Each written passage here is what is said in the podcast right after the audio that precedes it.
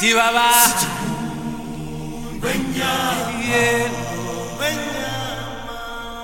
Fala galera, nós somos o podcast 7x3 e hoje, nesse dia tão especial que é o Dia das Crianças, vamos falar sobre os filmes que remetem à nossa infância, que dá aquele quentinho no coração.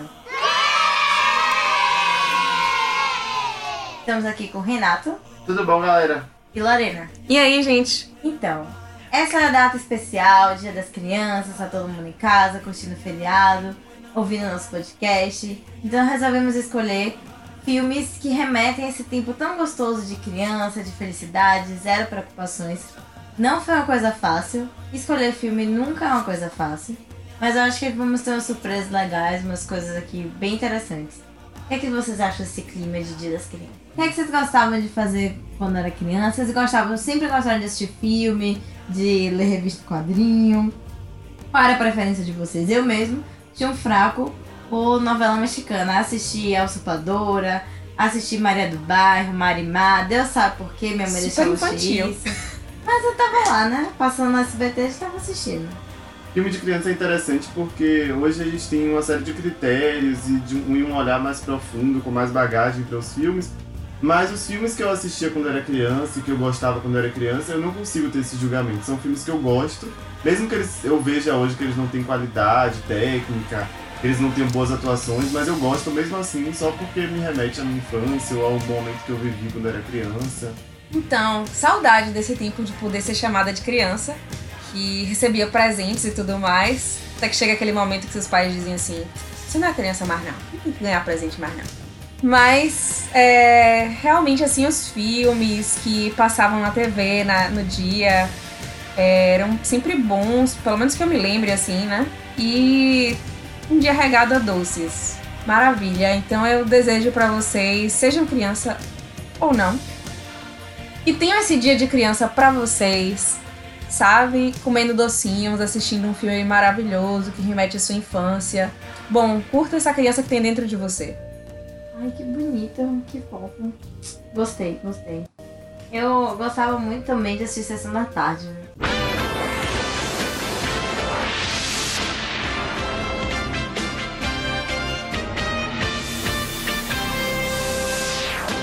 Era uma coisa que fazia parte do meu cotidiano quando eu estudava de manhã. Então, assistir filmes dublados era uma coisa que fazia parte do contexto. Depois é que eu fui perceber que, ah, existia filme legendado e eu nunca mais assisti filme dublado. Salvo algumas exceções. Sessão da tarde sempre seguido de malhação, né? Sim, sempre seguindo era o combo, né? Verdade. Vamos para as nossas dicas de, de filmes. Quem quer começar? Começar? Eu posso começar. Minha primeira dica, eu acho que é uma unanimidade da nossa época. Crescemos na década de 90 para atualizar todo mundo. Que é Space Jam, o jogo do século. É, eu acho a história do filme maravilhosa. Além da história do filme ser incrível, ter personagens maravilhosos. E uma mistura de live action com personagens, só que não como a gente tem hoje em dia, que os personagens que não são live action são reais. Eles eram do jeito que eles eram do desenho 2D lá, igualzinho, perna longa, todo mundo. E além disso, tinha Michael Jordan, tinha Bill Murray, tinha todos os. Tinha Danny DeVito dublando, tinha tudo. Tinha, esse filme tem absolutamente tudo que o filme precisa pra ser um clássico instantâneo de criança. A trilha sonora também é muito boa.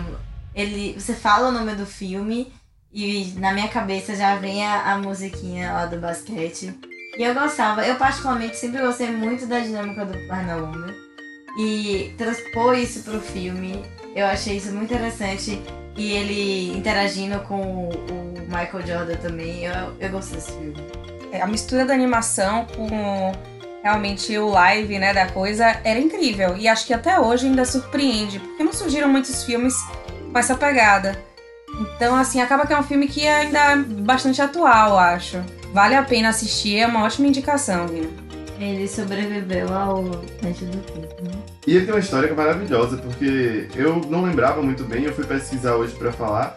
E é basicamente alienígenas que vêm pra cá pra poder roubar os, os personagens do Looney Tunes pra poder divertir lá o rei deles.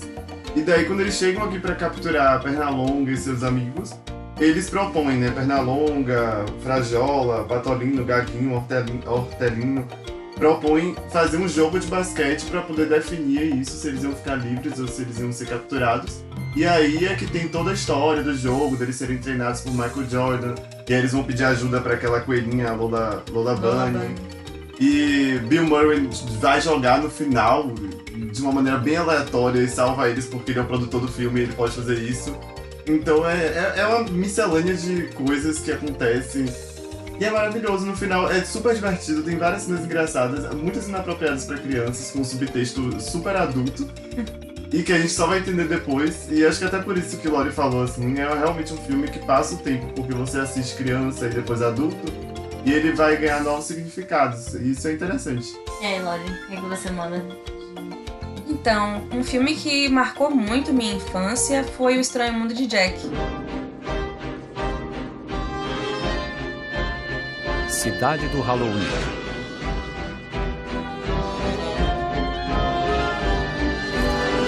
crianças venham ver, algo estranho vai acontecer. E quem nos certeza vai se assustar.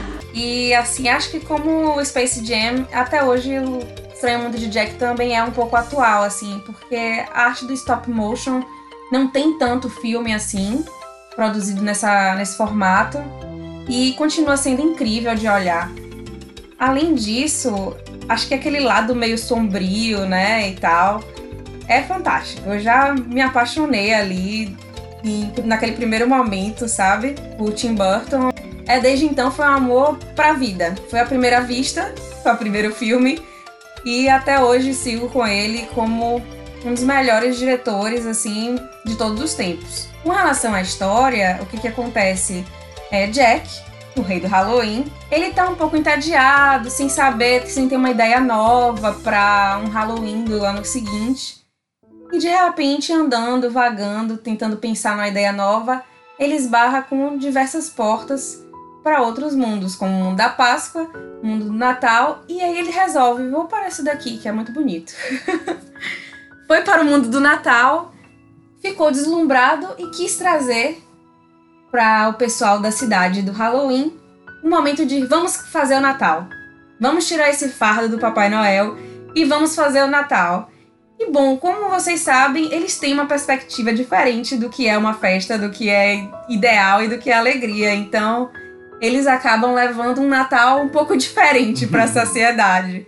E o filme se vai se desenrolando em cima disso, sobre essa questão de perspectivas, e que é muito legal é, esse lado que o Tim Burton costuma passar nos filmes, que não tem só nesse, mas em outros diversos. Então recomendo muito, é um filme que já começa a botar a criança para pensar um pouco, e é muito lindo, gente.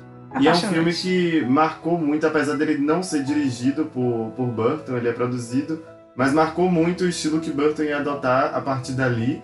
Ele já vinha construindo esse estilo em curta-metragens e tudo mais, mas assim, com, a, com, esse, com essa grandiosidade técnica que o diretor trouxe, é, a gente não tinha visto até então e passou a ser um padrão. A gente viu Nové Cadáver também, o Frank Winnie, então virou realmente um, uma marca dele. E também do diretor, que fez Coraline também, então é, é bem legal, assim. Foi uma dupla que funcionou muito bem, Sim. que estabeleceu um filme que você pode assistir hoje e ele continua tecnicamente impressionante. É, é, é um filme muito bonito. É, além de ter personagens super carismáticos. Né? Sim, verdade. Fora isso, o filme é musical. E as músicas são excelentes. São. Tanto em português quanto em inglês são muito boas. São... Tem até no Just Dance, fica aí a dica. Mas eu gosto muito da atmosfera que o filme cria. Dá vontade de você conhecer aquele mundo, por mais esquisito que ele pareça ser. Eu, eu gosto do filme também. Você lembra que na oitava série a gente fez um trabalho baseado em Os Filmes de Sim, Jack em inglês? É verdade, foi uma peça. É verdade. A gente fez uma Era. mini peça que era baseada no Estranho Mundo de Jack, Jack. de tanto que a gente gostava. Era uma mistura de Jack, de O Estranho Mundo de Jack, com Jack Sparrow de Piratas do Caribe. Exatamente. Era uma... Era tipo Jack Sparrow, É. só que no Halloween. Nossa, que Eu sei que loucura. vocês querem ver isso, eu sei que vocês querem ver essa minha chapa e fica pra próxima. Falando em filmes que sobreviveram ao tempo, o primeiro filme pra mim que remete à minha infância é O Rei Leão. Aquele primeirão. Hum, Por vários motivos. E um deles é que o Rei Leão foi o primeiro VHS que eu tive na minha vida antes de ser uma pessoa. eu tinha esse VHS que meu avô trouxe da França. Então foi meu primeiro VHS em uma língua estrangeira, tipo, sem ser inglês. E eu achava o máximo, não entendia nada, mas eu achava o máximo. E depois eu fui assistir, já entendendo as coisas. E no primeiro momento, o que fica marcado é a morte de Mufasa, né? Uhum. Não é spoiler, porque filme tem mais de 20 anos.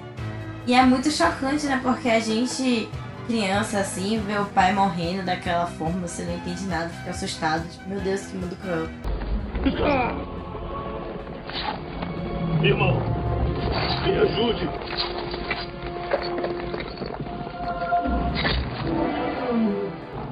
Vida longa ao rei.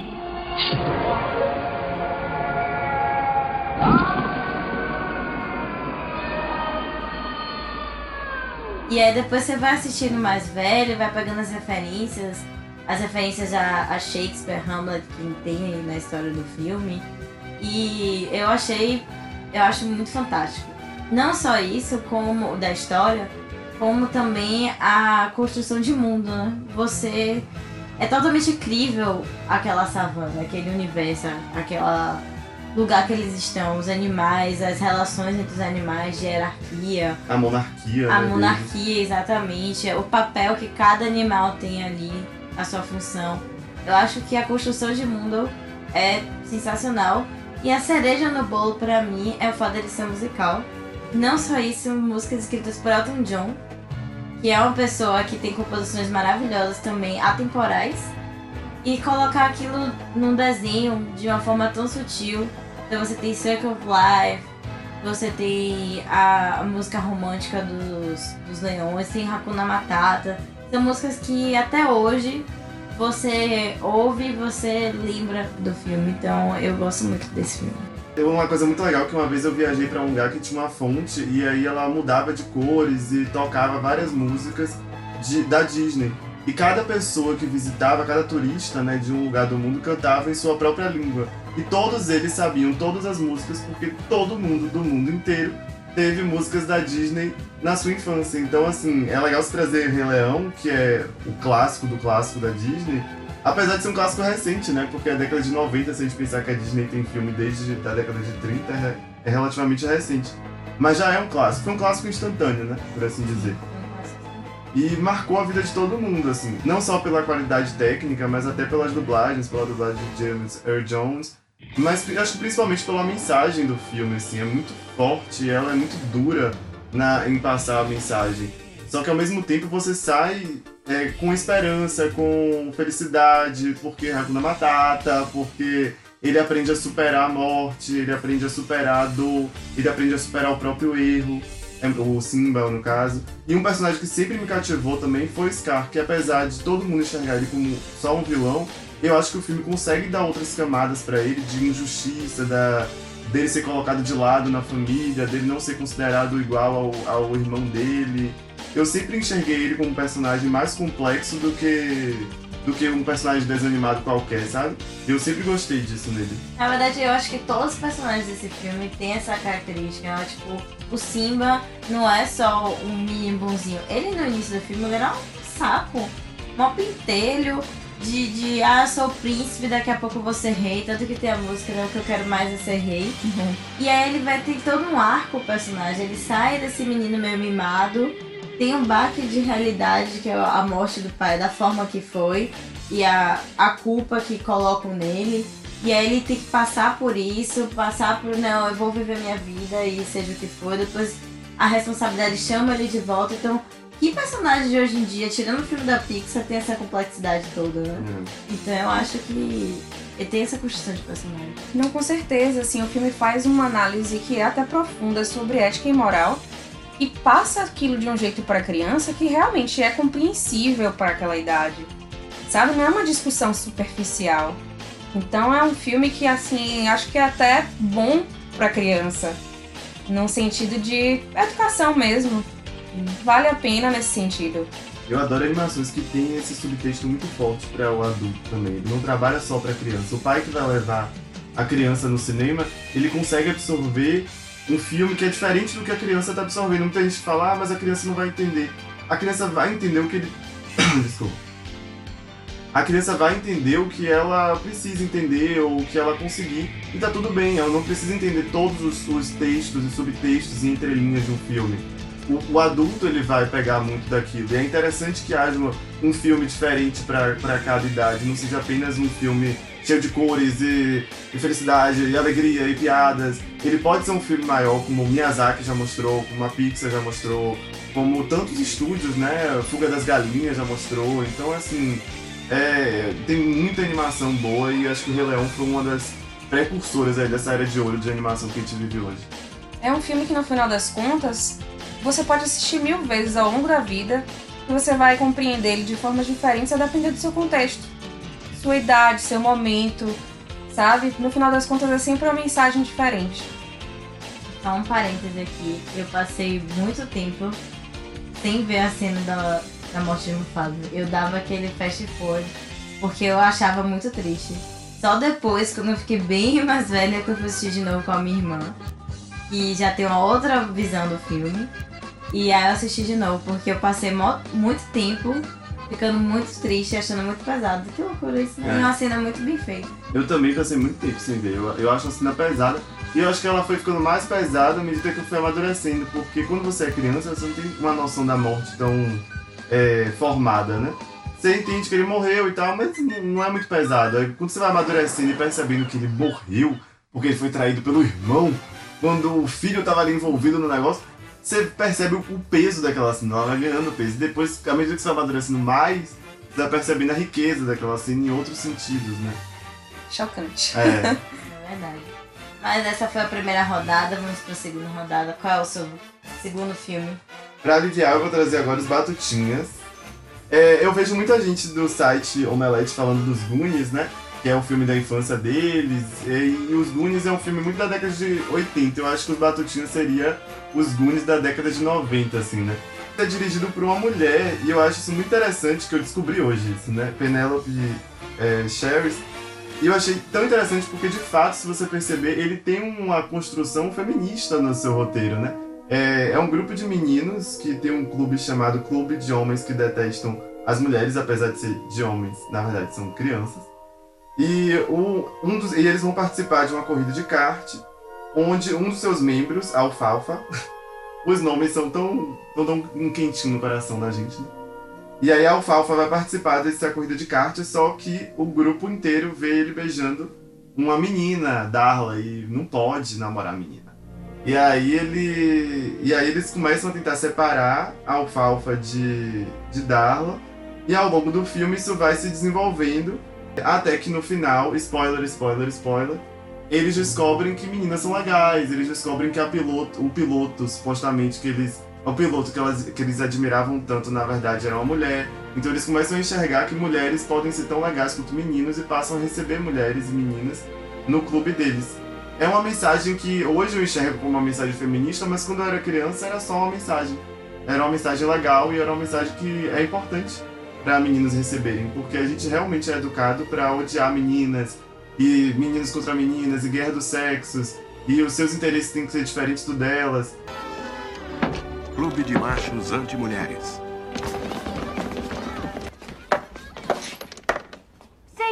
senhores, com vocês o nosso presidente Batatinha. E aí, quando eu percebi que meninos e meninas podem ser amigos e podem ter uma convivência legal, isso foi muito importante para minha construção e para e para tudo que eu desenvolvi. E isso tudo embalado numa corrida de kart, que era uma coisa que eu achava o máximo, que eu queria ter um kart, eu queria participar. Então oh. é, é uma construção muito legal, assim, dentro de um filme muito divertidinho e super leve. O que eu mais lembro é da corrida de kart. E todo o empenho deles é. era para essa corrida de kart. E eu lembro da menina que era a, a piloto. São, a, exatamente, são as memórias que eu tenho nesse filme. Gente, eu lembro como os personagens eram extremamente caricatos, assim. Era muito fofo.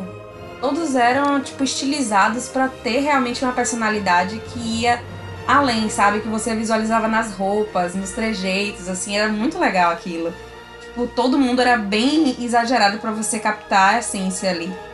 O E chefe do é o grupo- máximo. O chefe do grupo, que é o Spank, ele se preocupava muito com a corrida de kart. Não me identificava muito com ele. E aí a Alfafa só estava se preocupando em, em ter um romancezinho. E ele tinha o cabelinho que levantava quando ele ficava com a menina. E eu só falava, Fafa, meu filho, larga essa mulher, vai fazer a corrida de kart. Eu ficava preocupado real com aquela corrida. E aí no final eu tapa na cara, né? Tipo, menino, não é assim, a vida não é uma corrida de kart. É muito mais importante. E no final todos se unem, é muito feliz. E um É. choque pra todo mundo que esse filme tem Donald Trump. Ele faz o pai do rival de Alfalfa, porque Darla tem outro interesse amoroso. É o Aldo, o Valdo, não sei. E aí o pai dele é Donald Trump, que é um que faz um magnata. Que muito criativo. Nossa, é, exatamente, muito criativo. É o filme, é a cara da sessão da tarde. Ai, demais, Com demais. certeza. Sessão da tarde é vida, gente, pelo amor de Deus. Você, Lani. Bom, pra dar sequência à sessão da tarde, eu vou trazer um filme que, gente, amo de paixão, assim, assisto e reassisto mil vezes.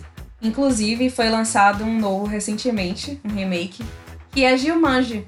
Gente, é um filme que, na época, quando eu assisti, era bem criancinha e achava, assim, um explodir de mente, sabe? Como assim um jogo que você entra naquele jogo? Que coisa fantástica. Jumanji. Um jogo para aqueles que querem demais, um caminho para deixar seu mundo para trás. Jogue o dado para mover as peças. Dados iguais você joga mais uma vez. O primeiro a chegar ao final ganha. Quer jogar? Pra quem não lembra a história, é um filho de um empresário, ele acaba achando um jogo, que é o Jumanji, e chama uma amiga pra jogar. Só que o que acontece? No jogar de um dado, ele acaba sendo preso dentro do jogo. Ele vai pra um lugar de uma floresta. E aí essa amiga fica com medo porque na jogada dos dados ela é atacada uns morcegos e tal, e acaba abandonando o jogo na metade. Então o menino fica preso e ficou preso por mais de 20 anos. Até que outras crianças vieram jogar e tem que ir atrás de quem? Da mulher que abandonou o jogo mais de 20 anos atrás para poder voltar a jogar, porque o jogo tem que ser terminado. Senão as coisas que acontecem ao decorrer do tempo, ao decorrer das jogadas, não vão embora. Isso é permanente. É uma jogada atrás da outra para que a jogada anterior possa deixar de existir. Então, se de repente ele jogou um dado e apareceu um elefante correndo, destruindo tudo, eles precisam correr e jogar o próximo dado. Sabe? Senão eles não evoluem, não acabar. passam daquilo. O jogo precisa acabar. E é fantástico, é muito criativo. Cada jogada, cada mistério que você não sabe o que vai acontecer. É muito legal, gente. É engraçado porque eu lembro de assistir Jumanji na Globo, e aí eu tava assistindo, e eu tive que parar de assistir porque a gente ia sair pra almoçar. E na época, pasmem crianças, não tinha isso de você gravar automaticamente, você tinha que ter um VHS pra você poder gravar, tinha que ter uma fita sobrando, não ia ter internet pra você procurar o filme pra baixar, você ia ter que ir numa locadora, alguma coisa assim. Ou seja, perdi metade do filme, passou anos, passaram-se anos pra eu poder assistir o final desse filme. E eu não sabia. E aí eu lembro de um dia que tava passando na televisão. E aí alguém quis trocar de canal, meu irmão, não sei. Falei, não, eu vou ver o final deste filme. Que a gente às vezes não sabia nem o nome, né? Porque a gente não tinha isso de ver o nome na Sky. Não tinha isso, gente. Você tinha que ver o filme e aí você depois descobriu o que, é que aquilo era. E Jumanji, e eu lembro que lançaram depois Zatura ainda, Foi. com aquela menina vampira. E aí agora lançaram o Jumanji, a continuação que eu nem come- comecei a assistir, não consegui terminar, de tão ruim que eu achei. Poxa, eu tive muitos bons comentários sobre o filme. É? Mas ainda tô devendo aí porque eu não consegui assistir. Eu não terminei, eu assisti a prim- primeira metade, a primeira parte, assim, eu, eu- é muito diferente, aí eu falei, "Ih, mais- que minha infância. Eu sou a pior de todas, nunca assisti Jumanji. É mesmo? Eu não gosto de filme com bagunça, gente. Agora eu vi o trailer e que tinha aquela. um elefante correndo na sala atrás de Robbie Williams. Eu falei, ih, Virginiana. que eu não quero assistir isso não. E era Robbie Williams no seu auge ali, tipo, fazendo uma série de filmes, uma babá quase perfeita, maravilhoso, adoro. Depois o pessoal lista com piores filmes. Não é piores filmes, não, é ótimo Não, filme. adoro aquele filme. Mas sim, nunca assisti Jumanji. Fica aí a minha promessa pra final de 2018 assistir o Jumanji. Agora o seu de o segunda meu, etapa. né? Ai meu Deus. Tinha muitas opções. Mas eu vou escolher um que é um pouco macabro pra crianças. Ah, já sei Porém, qual é. eu gosto muito desse filme, que é Edward Mãos de Tesoura. Oh, tão óbvio. Amo. Isadora era muito fã. Eu tinha um crush bizarro em Johnny Depp. Mas eu superei isso, porque as pessoas, errada, né? as pessoas evoluem. Mas eu tinha. Poxa, acho que eu não evolui, não. E eu gosto muito desse filme porque eu acho ele tão sutil, tão delicado, apesar de se tratar de uma pessoa que tem tesouros no lugar das mãos. Mas ele é tão sutil em relação às relações humanas que eu gosto dele. Eu, e eu assistia quando criança, assim, início de adolescência, criança, assim, e não via a maldade do filme, assim, a- o preconceito que o Edward sofre no, no decorrer do filme. E hoje, quando eu assisto de novo, eu falo, gente, as pessoas são muito cruéis com, com o diferente, né? Não sei se era essa ideia do Tim Burton na, na hora que ele fez esse filme, né? Na, na hora da produção. Se ele tinha essa intenção. Mas hoje, toda vez que eu revejo, eu tenho esse, esse sentimento. Fazendo um breve resumo da história, numa cidadezinha bem subúrbio americano, daquelas casinhas todas iguais, daquela vidinha toda igualzinha, uma vendedora de Avon bate na porta de um castelo que fica no final da cidadezinha. Não me pergunte por que essa lógica, mas é a história é assim. E ela descobre um menino órfão. Menino não, é um rapazinho já. Que ele tem é, tesouras no lugar das mãos. Porque o criador dele iria dar as mãos dele, mas faleceu antes de concluir o trabalho. Então ele ficou com tesouras na mão. Uma vibe meio Frankenstein. Totalmente. E aí essa senhora, essa vendedora da Avon, Avon, ela resolve acolher o Edward na casa dele. Na casa dela, perdão. E ela já tem dois filhos. A Winona Ryder, que é uma mocinha também, deve ter lá seus 16 anos. E um irmão um pouco mais novo. Os meninos, o Edward e o irmão mais novo, criam um laço imediato. Talvez pela facilidade dele achar o Edward muito diferentão e ser a novidade da cidade. Já com a, a menina, a Winona, ele, a relação dele é, é um pouco mais conflituosa, né? Porque ele meio que se apaixona por ela à primeira vista, ela tem um namorado babaca e ainda é meio receosa. Então eles começam essa relação na família. E como é uma cidadezinha de subúrbio americano, minúscula, ele se torna a novidade instantaneamente. Então toda a vizinhança começa a ir atrás do Ed. An- No início com um pouco de receio, de preconceito. E depois começa a meio que ver as vantagens, digamos assim, de ter uma pessoa tão diferente no seu meio. O que acontece? Confusões no decorrer do filme. E ao final, gente. Eu posso dar essa spoiler? Posso, né? Pode, Porque o filme é pode. bem sessão da tarde. O fi- no final, que ele sai da cidade, volta lá pro castelo dele pra ele ficar isolado, pra ele não machucar as pessoas. E ele faz nevar na cidade, porque ele picota o gelo. E essa passa a ser o. E o Inanna fica rodando ali no Sim, é gelo. muito bonito. E essa passa a ser uma. Uma coisa que acontece todos os anos. Uma tradição do gelo ser. de nevar naquela cidade. E é ele picotando o gelo do alto da torre. Não é tão bonito isso? Ai, gente. Como não amar esse filme? Eu adoro esse filme. E assim, é engraçado porque quando eu era criança eu não gostava do filme. Porque eu ficava com muita raiva dos, dos, dos, daquela cidade, da reação deles em relação ao Edward. E eu sempre tive muita agonia daquela mão de tesoura. Eu ficava com muita gastura. E aí, com o tempo, eu fui assistindo e vendo essa outra leitura do filme, da, de como eles no final abraçam Edward, de como Edward acaba tendo uma função ali. Uma das cenas mais importantes pra mim do filme é quando ele começa a cortar o cabelo de várias pessoas e moitas e tudo mais, e ele continua sendo rejeitado. Então, assim, ele tem uma função e mesmo assim ele tá sendo rejeitado. Não há motivo pra ele ser rejeitado a não ser ele ser diferente. É, e hoje a gente tá vivendo uma crise, né, em Roraima, é, da galera da Venezuela que tá vindo porque precisa, porque tá passando fome. E muita gente reage a isso com rejeição, com raiva, porque é, é o outro, é o outro não tem que estar aqui, o país é nosso e tudo mais. E eu acho que esse filme é uma super lição de como o outro pode agregar, pode trazer outra visão, pode trazer outra. pode mudar uma cidade, pode mudar uma convivência através de uma. De uma experiência de vida que não é a sua, que é a do outro. E isso é muito enriquecedor. É, enquanto a gente quer viver cada vez mais nas nossas bolhas, nas nossas cidades, nos nossos condomínios, é, isso é empobrecedor, isso é, isso é, a gente está perdendo conhecimento, a gente está perdendo experiência, a gente está perdendo contato. O ser humano sempre se construiu através da convivência. Eu acho que esse filme mostra muito isso, assim. É um filme muito bonito, muito mesmo, assim. Com uma lição de moral absurda, através de algo super awkward, diferente, como o Tim Burton sempre faz. Mas é a especialidade dele, é tipo um conto de fadas awkward, assim, sabe? Exatamente, um conto de fadas É exatamente por aí.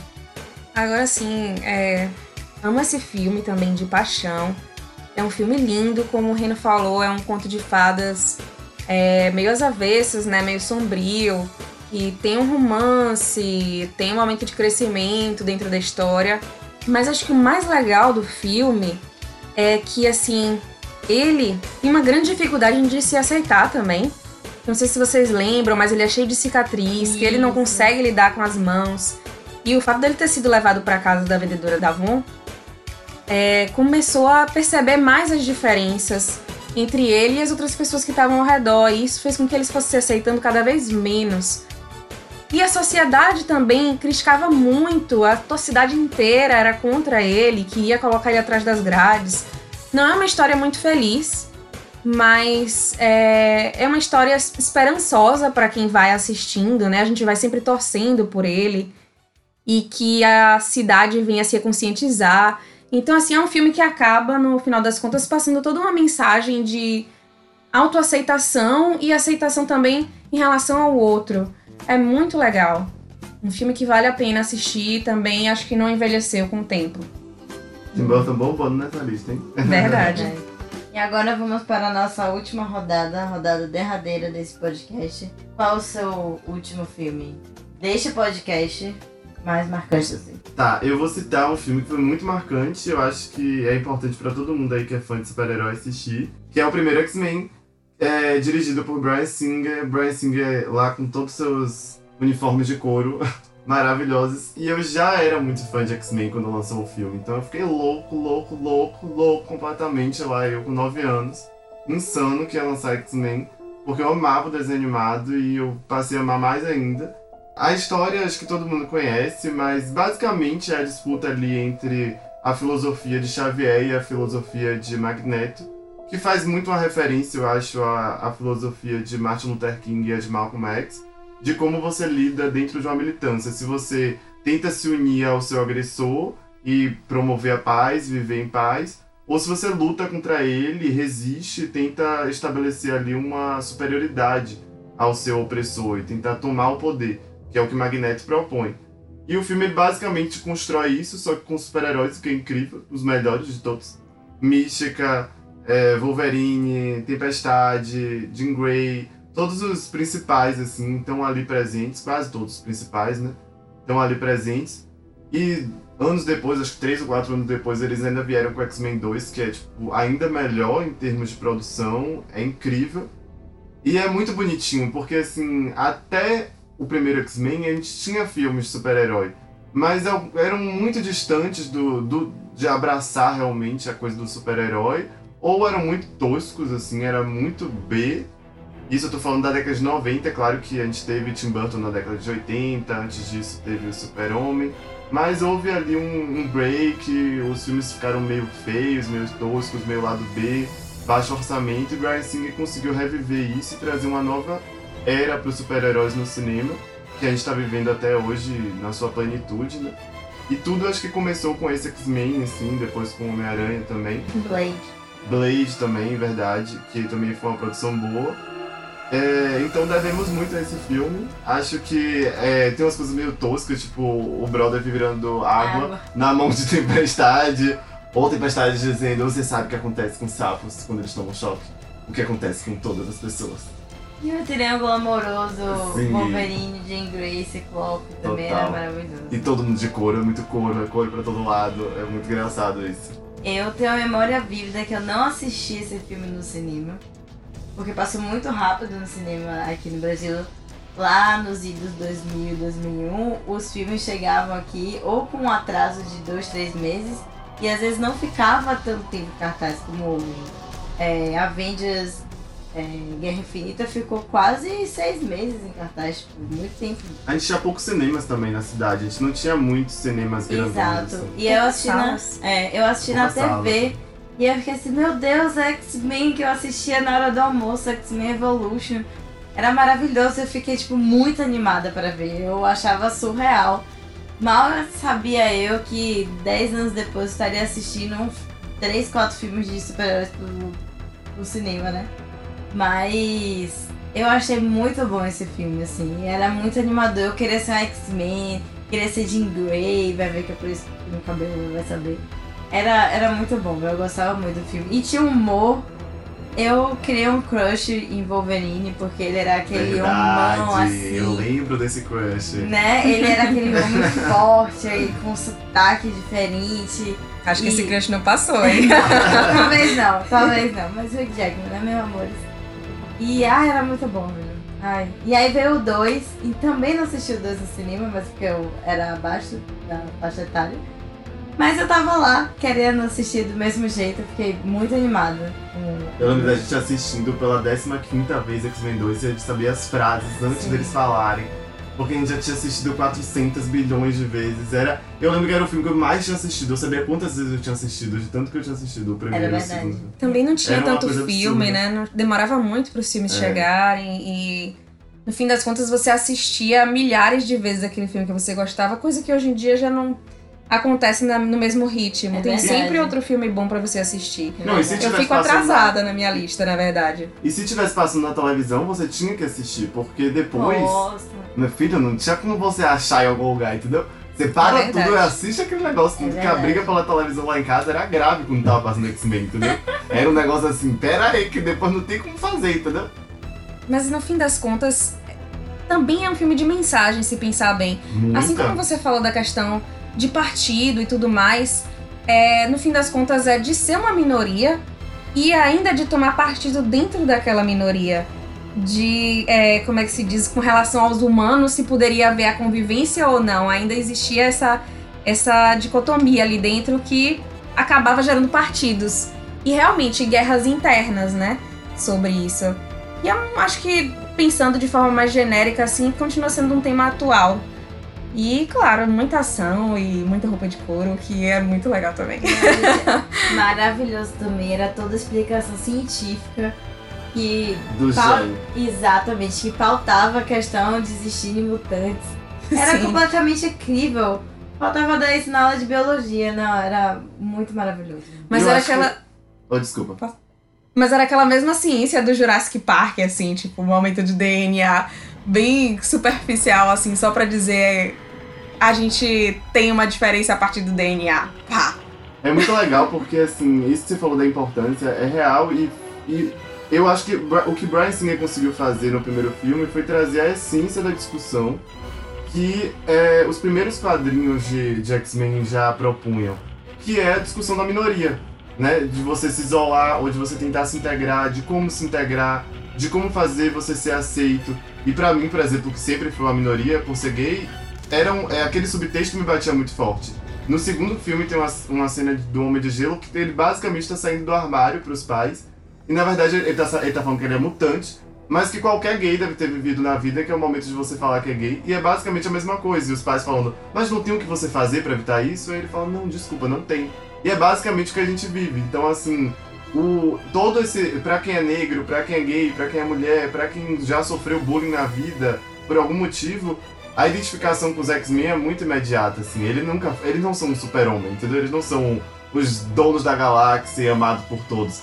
Eles são justamente os outsiders, assim. Eles são a galera que, tipo, apanha, que não é bem tratada, que tem que estudar numa escola especial, que tem que ficar isolado, que quer se integrar, outros que têm raiva. E a discussão de Magneto com o professor Xavier é uma discussão muito madura, apesar do, dos quadrinhos e dos, dos desenhos, dos filmes colocarem sempre Magneto como um vilão. é, existe, existe muita gente na militância que se identifica com esse discurso e que defende esse discurso de você ou tentar a superioridade, ou se isolar, ou lutar mesmo, com luta armada, ou uma luta mais agressiva. E é uma visão válida, é uma das visões da militância, entendeu? Então é uma discussão madura que ainda se tem e que agora com a polarização no Brasil sobe de novo. Eu gostaria muito que os filmes dos X-Men recuperassem um pouco isso, só que com outra roupagem, né? Porque já se desgastou um pouquinho. Ficou um. cara, os, os filmes mais recentes estão muito. Pela, pelos poderes, pelas roupas, o que é legal, mas precisa ter também essa bagagem dos, dos X-Men, que sempre teve, né? Acabou que, é, acabou que no fim das contas ficou desgastado porque deram muito poder a Xavier e Magneto de tipo serem líderes desses partidos. Sim. Então, tipo, cansou ali. É, Tipo, cansou, quer a dizer, fórmula se não tem uma. um- não existe é, outras questões próprias a serem levantadas. Uhum. Ficou muito forte, É. batendo demais só neles dois como a cabeça do, do pensamento do partido. Mas realmente concordo com você, Renan, de que poderia surgir aí outras questões, outras dicotomias que poderiam trazer. é, como é que se diz? Uma nova dinâmica ao filme. Eu acho que agora, inclusive com Trump, com todo mundo aí que tá surgindo de, de extremos e tudo mais, ia ser muito legal X-Men vir com força total pra poder participar dessa discussão e fazer uma coisa mais crítica, como sempre fez nos quadrinhos, no desenho também.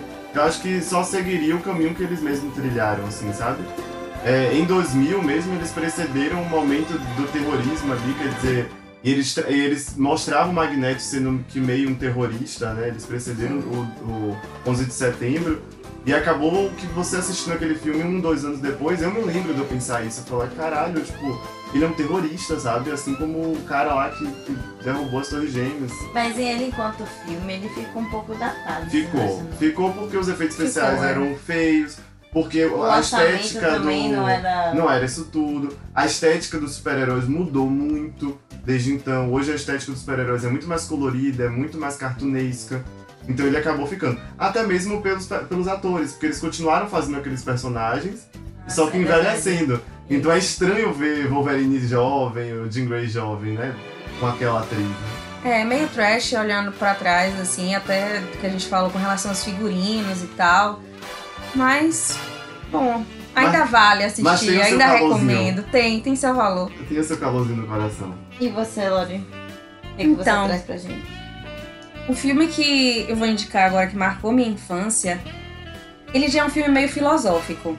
Pode não ser infantil mais, e assim, mas marcou muito minha infância e acho que indicaria pra quem tem uns 8, 9 anos e pra quem tem 90, 100, assistir. que é Matrix. O que é Matrix? É controle.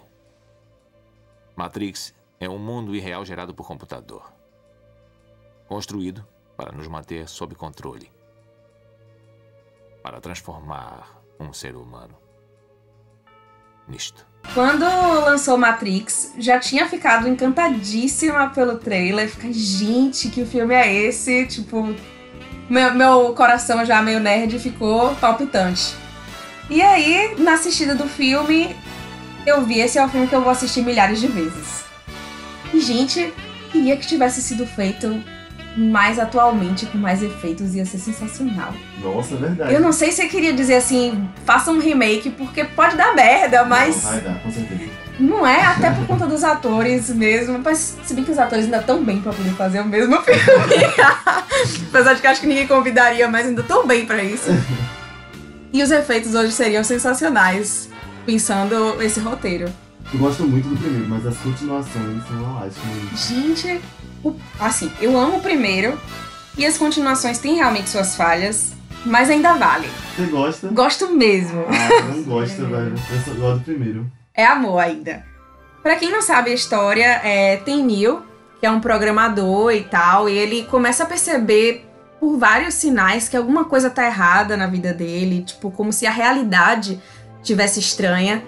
E então ele conhece Morpheus, que apresenta pra ele uma possibilidade de ou você continua vivendo nessa realidade que você está agora, ou você descobre o que é o real.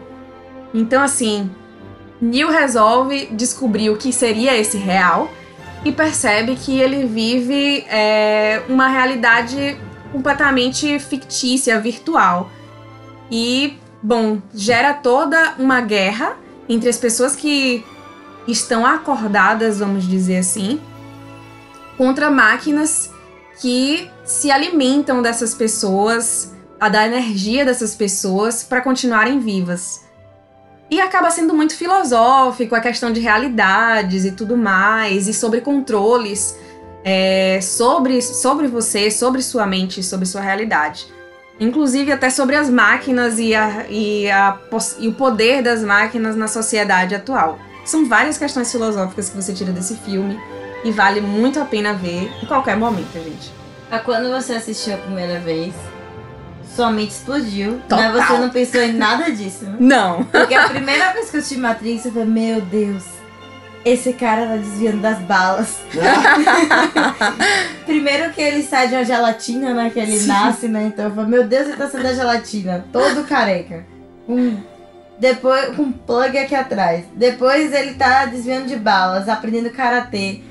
Eu achei, tipo, surreal. Aí cada vez que você vai assistindo com um pouco mais de bagagem e um pouco mais de experiência, você vai tendo essas descobertas da filosofia, as críticas que Matriz faz, até a nossa realidade, né? E aí você fica tipo, meu Deus, esse pessoal fantástico, sabe? Tipo, eles surtaram e criaram uma coisa que é atemporal. Porque Não, e as irmãs, elas fizeram isso em 99, gente. Vocês estão pensando, ah, falar de máquinas, falar de viver a vida real ou a vida na internet. Amigos, é 99, não tinha isso, entendeu? Não tinha essa discussão. Elas anteciparam tudo, elas fizeram um negócio em 99, foi antes da virada do milênio, amores. O negócio é antigo, é antigo mesmo. E é antigo, porém super atual. super atual. Elas anteciparam uma discussão que a gente ainda está tendo e que ainda vai ter muito. Porque quantas pessoas hoje já não passam 4, 5, 6 horas no celular ou no, no, no computador? Então, assim, ou vivem através dessas, desses gadgets e da própria internet. Já teve até um jogo chamado Second Life, que as pessoas literalmente tinham uma vida na internet, conviviam com outras pessoas através de avatares. Enfim, o próprio filme Avatar, né? Tanto filme que veio depois que bebe em referências de Matrix. Até tem brincadeiras em Shrek, se vocês perceberem. Não Então, só em assim, Shrek, Shrek, né? Tudo. O cinema como um todo É. faz referência a, a Matrix. É fantástico. Eu acho que ele entra pra um panteão de, de filmes e de referências pop, como O Senhor dos Anéis, Harry Potter, hoje em dia tem Game of Thrones, então Matrix é um deles, assim, é um dos grandes, entendeu? É um dos gigantes do pop, assim, que vão ter referências por muitos e muitos e muitos anos e, e influência em milhares e milhares de filmes, né? Com certeza, poderia gravar um podcast só de Matrix, mas eu acho que ninguém vai querer ouvir. Então, deixar essa quieta. Eu mas gostei que o Lori falou assim, pra quem, pra quem não sabe a história do filme, tem gente que assistiu e não sabe a história do filme. Porque esse verdade. filme é complexo, gente. é bastante. Eu assisti algumas vezes pra eu entender Eu também. a história do filme. Porque eu assisti muito guria também. Eu assisti, sei lá, acho que tinha 9, 10 anos, né? É isso, eu acho que eu tinha uns oito anos.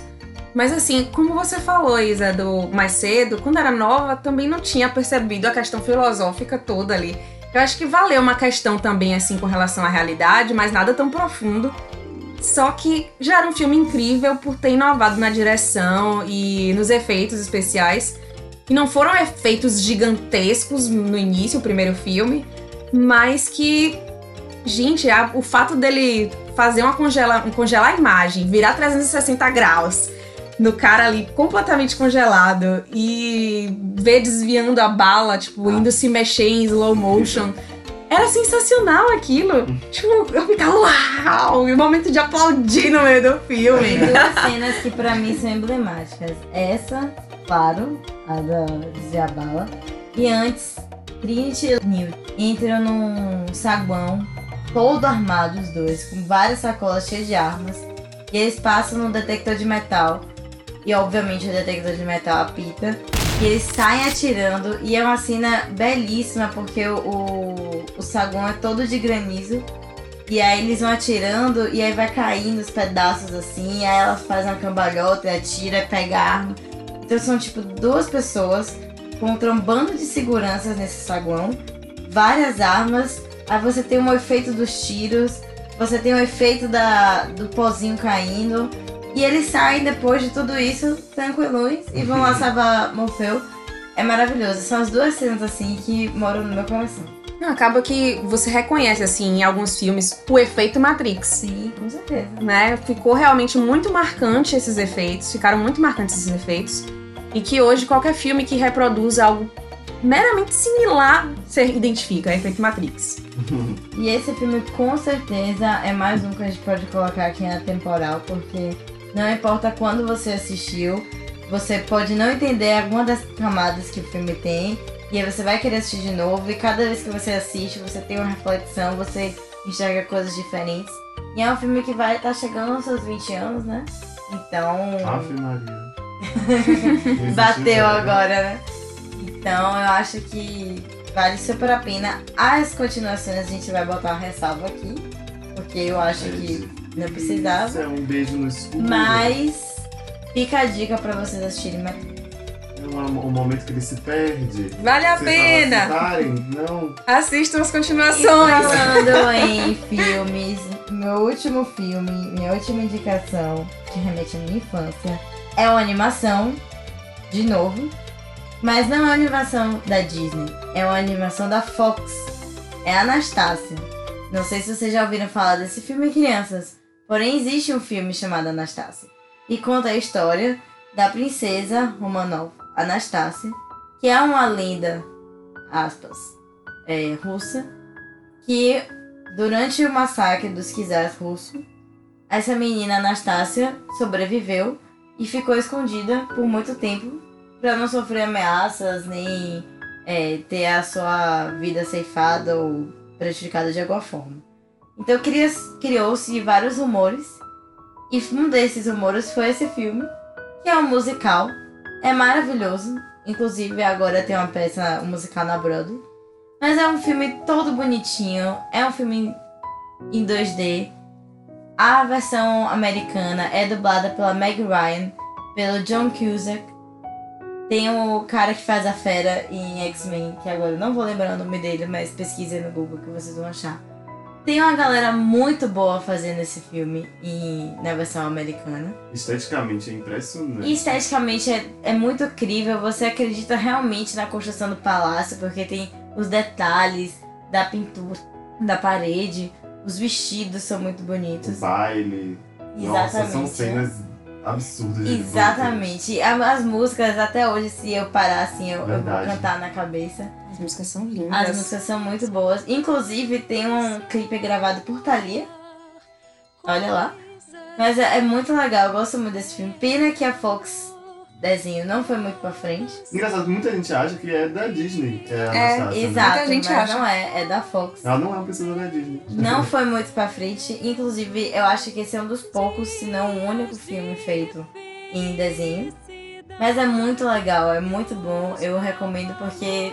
Ah, eu tinha um quebra-cabeça desse filme. Era maravilhoso. E é bem pesado pra criança também, né? Apesar de. é, apesar de a gente ter falado que Rei Leão tem essas leituras, e acho que a Anastasia também, mas tem cenas no filme que dão medo real o até vilão hoje. principal é um cara que reencarnou. Rasputin. o Rasputin, ele reencarnou pra matar a Anastácia, porque a meta de vida dele é destruir a família toda. Isso é muito assustador porque ele morreu, então as, as partes dele vai caindo, ele vai cantando, aí vai catando a mão, vai catando a cabeça. O melhor amigo dele é o morcego, é um é morcego alívio muito cômico, né? bonitinho. É aquele morcego de fruta, mas todo o contexto do Rasputin é uma coisa meio nefasta, é, de morte. Nossa, eu tinha medo real dele. Era ele e o urso. Era o que eu tinha medo. Eu podia botar 10 Sky que eu tinha medo de urso ou eu tinha medo de Rasputin. Ele é bem emblemático. É. E, mas é a construção dos personagens é muito bonitinha. E como se passa em, no mundo real, digamos assim, então você, a, tem número musical que se passa em Paris, tem número musical que se passa no interior da Rússia, em São Petersburgo. Então, é, vale a pena, assim, até pra você, se quiser se interessar pela história e correr atrás um pouco mais, porque é, é baseado em fatos, é um bom início, uma forma lúdica de você iniciar na, na história. Sim, a história é linda. Acho que, como um desenho, realmente ele se distancia. Logo você percebe que não é da Disney. Ele se distancia muito do, dos contos da Disney porque ele é mais cru. sabe? Ele não é cheio de floreios como os da Disney, de princesas cantando e é, passarinhos seguindo elas, mas, mas sim uma princesa que acaba sendo. acaba se perdendo realmente da família, acaba tendo que viver nas ruas, que sabe Fica lutar. órfã, né? É, fica órfã, fica lutando para sobreviver mesmo.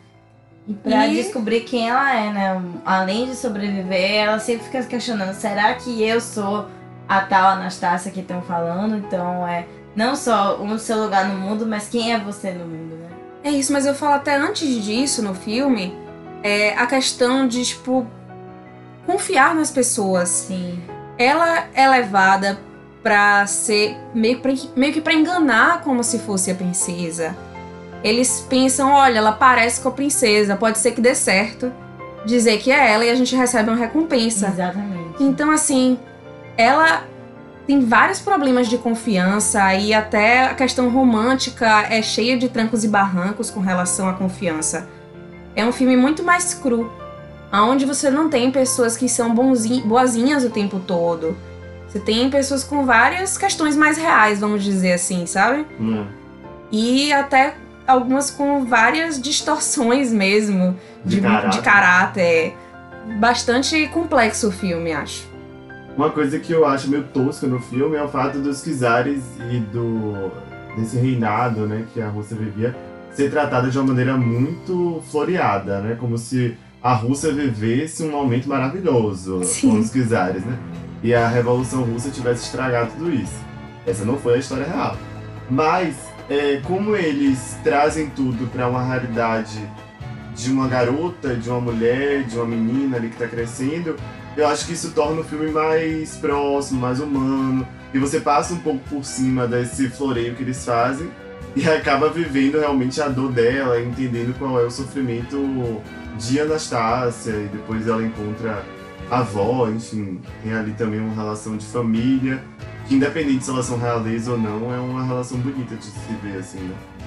É isso. Então, fica aí a dica pra assistir Anastácia, que é um filme também que deve estar chegando aos seus 20 e poucos anos. Ave Maria! Nossa, não faz essa conta não. Fica ruim pra todo mundo, né? Mas é isso, gente. Esse foi um pouquinho da nossa infância. Se vocês quiserem, a gente pode fazer uma parte 2. Porque nossa infância, graças a Deus, foi regada a muitos filmes. uns bons, uns nem tantos. Mas todos que vale a pena relembrar. Feliz Dia das Crianças, meninos, meninas e pessoas sem definição de gênero.